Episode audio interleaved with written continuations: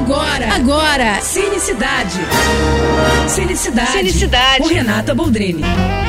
E hoje vai ser dada a largada no Festival de Gramado. Já tô aqui na Serra Gaúcha curtindo o friozinho gostoso de 9 graus e aí contando os minutos para ver novamente essa festa linda do cinema, receber presencialmente os concorrentes e os convidados depois de dois anos de festival remoto pela TV, né? E esse ano é especial por muitos motivos, gente. Além de ser o primeiro presencial depois do início da pandemia, esse ano Gramado completa 50 anos de existência e resistência, tá? É o festival mais antigo ininterruptamente que a gente tem no Brasil. E agora completa meio século de muito amor e muito respeito pelo nosso cinema.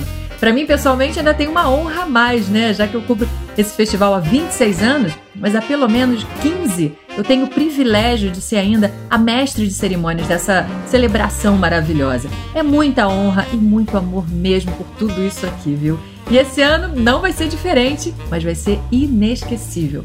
Muito filme, muita gente boa, muitos encontros e reencontros vão acontecer por aqui e eu vou contar e mostrar para vocês. Então, fica comigo aqui e lá no meu Instagram, arroba Renata Boldrini.